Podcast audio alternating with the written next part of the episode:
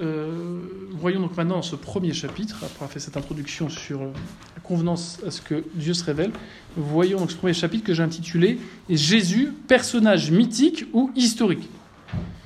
Comme on le redira, très peu de personnes aujourd'hui remettent en cause l'existence de Jésus, mais certains, de temps à autre, ressortent une vieille thèse qu'on appelle la thèse mythiste, qui font de Jésus un mythe. Jésus ne serait qu'un mythe comme l'existence d'Apollon ou d'Osiris. Bon, cette théorie n'est pas prise au sérieux, bien sûr, au niveau académique. Hein. Les spécialistes du monde entier sont unanimes. Il y a une écrasante majorité pour dire que Jésus il a vraiment existé, qu'il n'y a pas de raison hein, euh, de douter. Hein. Vous ne trouverez aucun docteur en histoire antique vous disant que Jésus n'a pas existé. Quoi. Hein, même chez les antichrétiens. Alors il y a des philosophes en revanche qui disent que Jésus n'a pas existé. Un très connu aujourd'hui, c'est Michel Onfray. On a dit que Jésus c'est un personnage mythique, c'est un personnage qu'on a forgé à partir des prophéties. Voilà. Alors, euh, euh, plusieurs lui ont répondu. Récemment, euh, un confrère dans la, revue Mondéville, Noir, a répondu à Michel Onfray.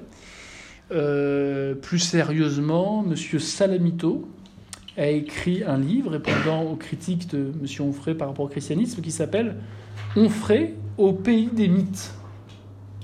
Voilà. Il n'a pas écrit Onfray le mytho, mais Onfray au pays des mythes. C'est un livre où il répond point par point à l'argumentation euh, tout à fait euh, déficiente euh, de Michel Onfray visant à dire que Jésus n'a pas existé. C'est sûr que si Jésus n'a pas existé, la question de savoir s'il est Dieu ne se pose pas. Donc voyons d'abord si Jésus existait. Moi, je vais essayer de vous montrer que c'est impossible que ce soit un personnage mythique, un personnage inventé.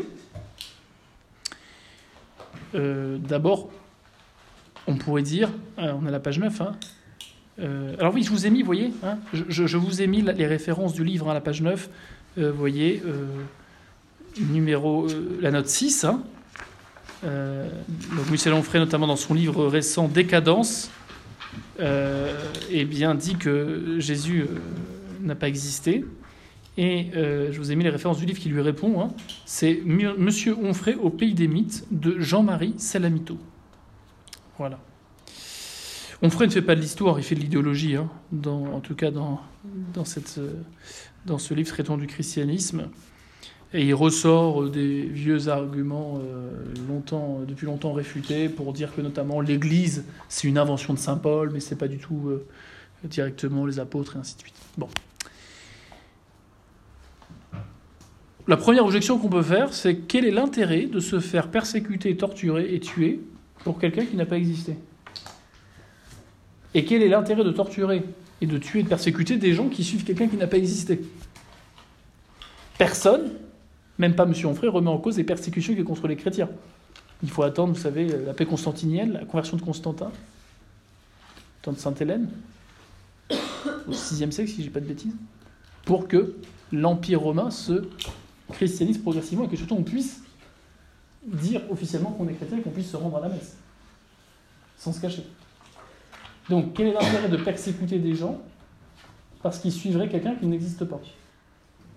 Quel est l'intérêt de ces gens de se laisser tuer pour quelqu'un, euh, pour ne pas renier quelqu'un qu'ils auraient inventé ou qui aurait, été inventé? Bon, vous voyez, ça paraît un petit peu fou. Voilà. C'est ce que dit M. Lavagna dans son livre. Pensons-nous vraiment qu'une bande d'Hébreux en sandales aurait été prêt à se faire persécuter et torturer? Dans des histoires qu'ils auraient, pour des histoires qu'ils auraient eux-mêmes inventées. C'est ce que fait remarquer aussi Jean-Christian Petit-Fils dans un livre que je vous conseille, on en reparlera quand on verra la question de l'Église et toutes les objections et, et les arguments qu'on utilise contre l'Église pour la salir. Il y a un livre assez intéressant qui est sorti, qui est un collectif sous la direction d'un journaliste très catholique, Jean Sévilla, un livre qui s'appelle L'Église en procès, qui est en fait un recueil de différentes contributions d'historiens sur la, sur, euh, sur la religion catholique du point de vue de l'histoire. Et euh, dans ce livre, il y a un journaliste aussi historien, euh, je crois qu'il a une formation aussi historien, Jean-Christian Petit-Fils, qui a écrit un, livre assez beau sur Jésus, même s'il y a des, des comment dire, il y a quelques dans le livre de Jean-Christian Petit sur Jésus, il y a, qui est plutôt bon esprit, qui est plutôt un beau livre. Il faut quand même faire attention parce qu'il il a des présupposés sur le vouloir qui sont modernistes. C'est-à-dire que pour lui, il estime que tout ce qui relève de la foi des apôtres n'est pas directement l'objet de l'histoire. Autrement dit, par exemple, la résurrection pour, pour Monsieur Petit-Fils n'est pas directement un fait historique. voyez? Les miracles, pour lui, c'est d'abord un phénomène spirituel. Donc on ne peut pas dire si c'est vrai ou si c'est faux au niveau de l'histoire. Donc ça, ça, on ne peut pas le suivre là-dessus. N'empêche que ce, Jean-Christian Petit-Fils, dans cette contribution qu'il apporte dans le livre L'Église en procès, dit quelque chose de très juste sur l'existence de Jésus, je vous l'ai cité, hein. Mais qui parmi les apôtres et les premiers disciples du Christ aurait accepté d'accréditer une telle supercherie? Comment imaginer que de pauvres pêcheurs du lac de Tibériade, troupeaux de fuyards apeurés après la mort de leur maître, eussent soudainement lâché leurs biens, abandonné femmes et enfants et parcouru le monde pour un simple mythe préparé par quelques individus dans l'arrière-salle d'une taverne de Judée? Bon, Comment se fait-il que ces gens qui ont trahi euh, leur maître euh, le soir de sa mort auraient changé tout d'un coup d'avis en inventant un mythe pour lequel ils auraient tout abandonné et se seraient laissés tuer Saisi par l'éblouissement pascal, poursuit Jean-Christian Petit-Fils dans ce livre L'Église en procès, brûlant de conviction, témoin rayonnant d'une vérité libératrice, ils supportèrent tout, le, tout les colibés, les insultes, la prison, la torture, la mort même sans jamais se renier. Meurt-on martyr pour un hologramme? Savez ce que c'est qu'un hologramme? Monsieur Mélenchon est spécialiste dans ses meetings. Au lieu de se déplacer à plusieurs endroits à la fois, il, a, euh, il use de cette technique, euh, je crois qu'il vient des États-Unis, d'avoir un personnage en 3D qui est une copie de la vraie personne. Et on associe euh, l'image avec un son et le son de la voix de la personne, et on a l'impression que la personne est vraiment dans la pièce. Voilà. Mais pour le coup, ce n'est pas un personnage réel. voilà ce que nous dit Jean-Christian Petit-Fils, meurt-on en martyr pour un hologramme, c'est-à-dire pour quelqu'un qui n'existe pas euh, Évidemment que non. Il paraît donc difficile, on a la page 10 hein, pour ceux que ça endormirait, il paraît difficile de mettre en doute hein, la sincérité de ces personnes qui vont jusqu'à donner leur vie pour affirmer que ce qu'ils disent est vrai. Quel intérêt ils auraient à mentir? Bien sûr, il y a des gens qui sont prêts à se faire tuer pour une idéologie, le communisme, l'islam, ce que vous voulez.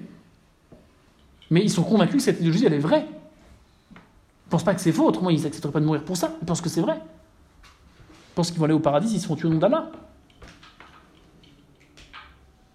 C'est pas la même chose de dire que quelqu'un est prêt à mourir pour quelque chose qu'il aurait inventé et auquel il ne croirait pas du coup. Ça, pour ça, il faut être fou. Il peut y avoir un ou deux fous dans l'histoire, mais pas des milliers de fous.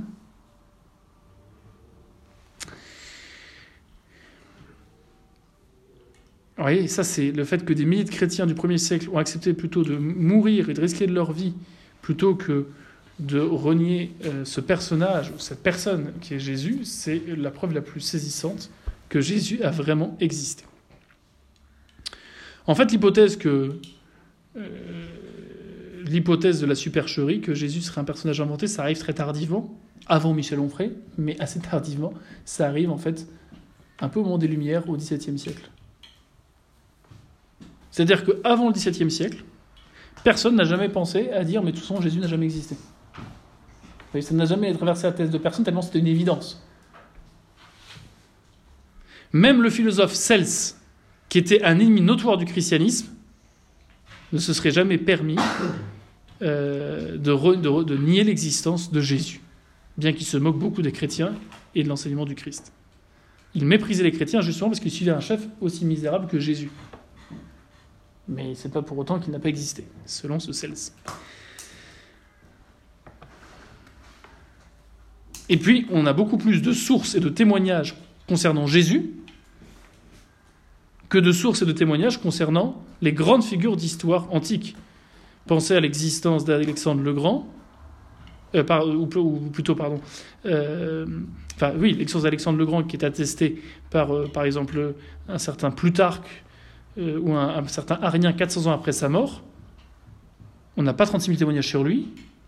Le premier témoignage qu'on a gardé de lui, c'est 400 ans après sa mort, et pourtant personne ne remet en cause l'existence d'Alexandre le Grand. Donc, a fortiori pour Jésus, pourquoi on a beaucoup plus de preuves et de témoignages.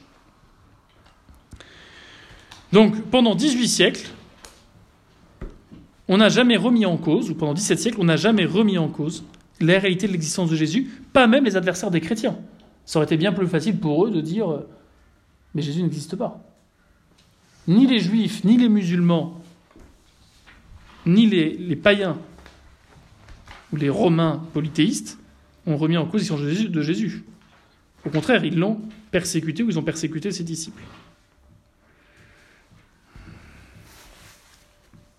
Et on peut estimer quand même que les juifs et les romains de la fin du 1er siècle savaient plus que euh, ceux qui sont arrivés après sur ce qui s'était passé en Palestine sous le règne de Tibère que les philosophes anticléricaux, euh, de l'époque de Louis XV, euh, ces fameuses soi-disant euh, lumières.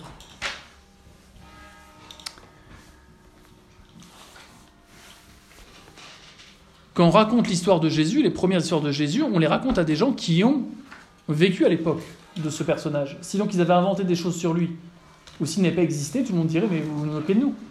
On était comme vous à Nazareth, à Bethléem, à Jérusalem, on n'a jamais entendu parler de lui. D'où ce sort, d'où vient ce Jésus?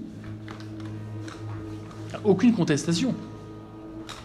Pas un livre, pas une page pour nier l'existence de Jésus pendant 1700 ans. Pourquoi?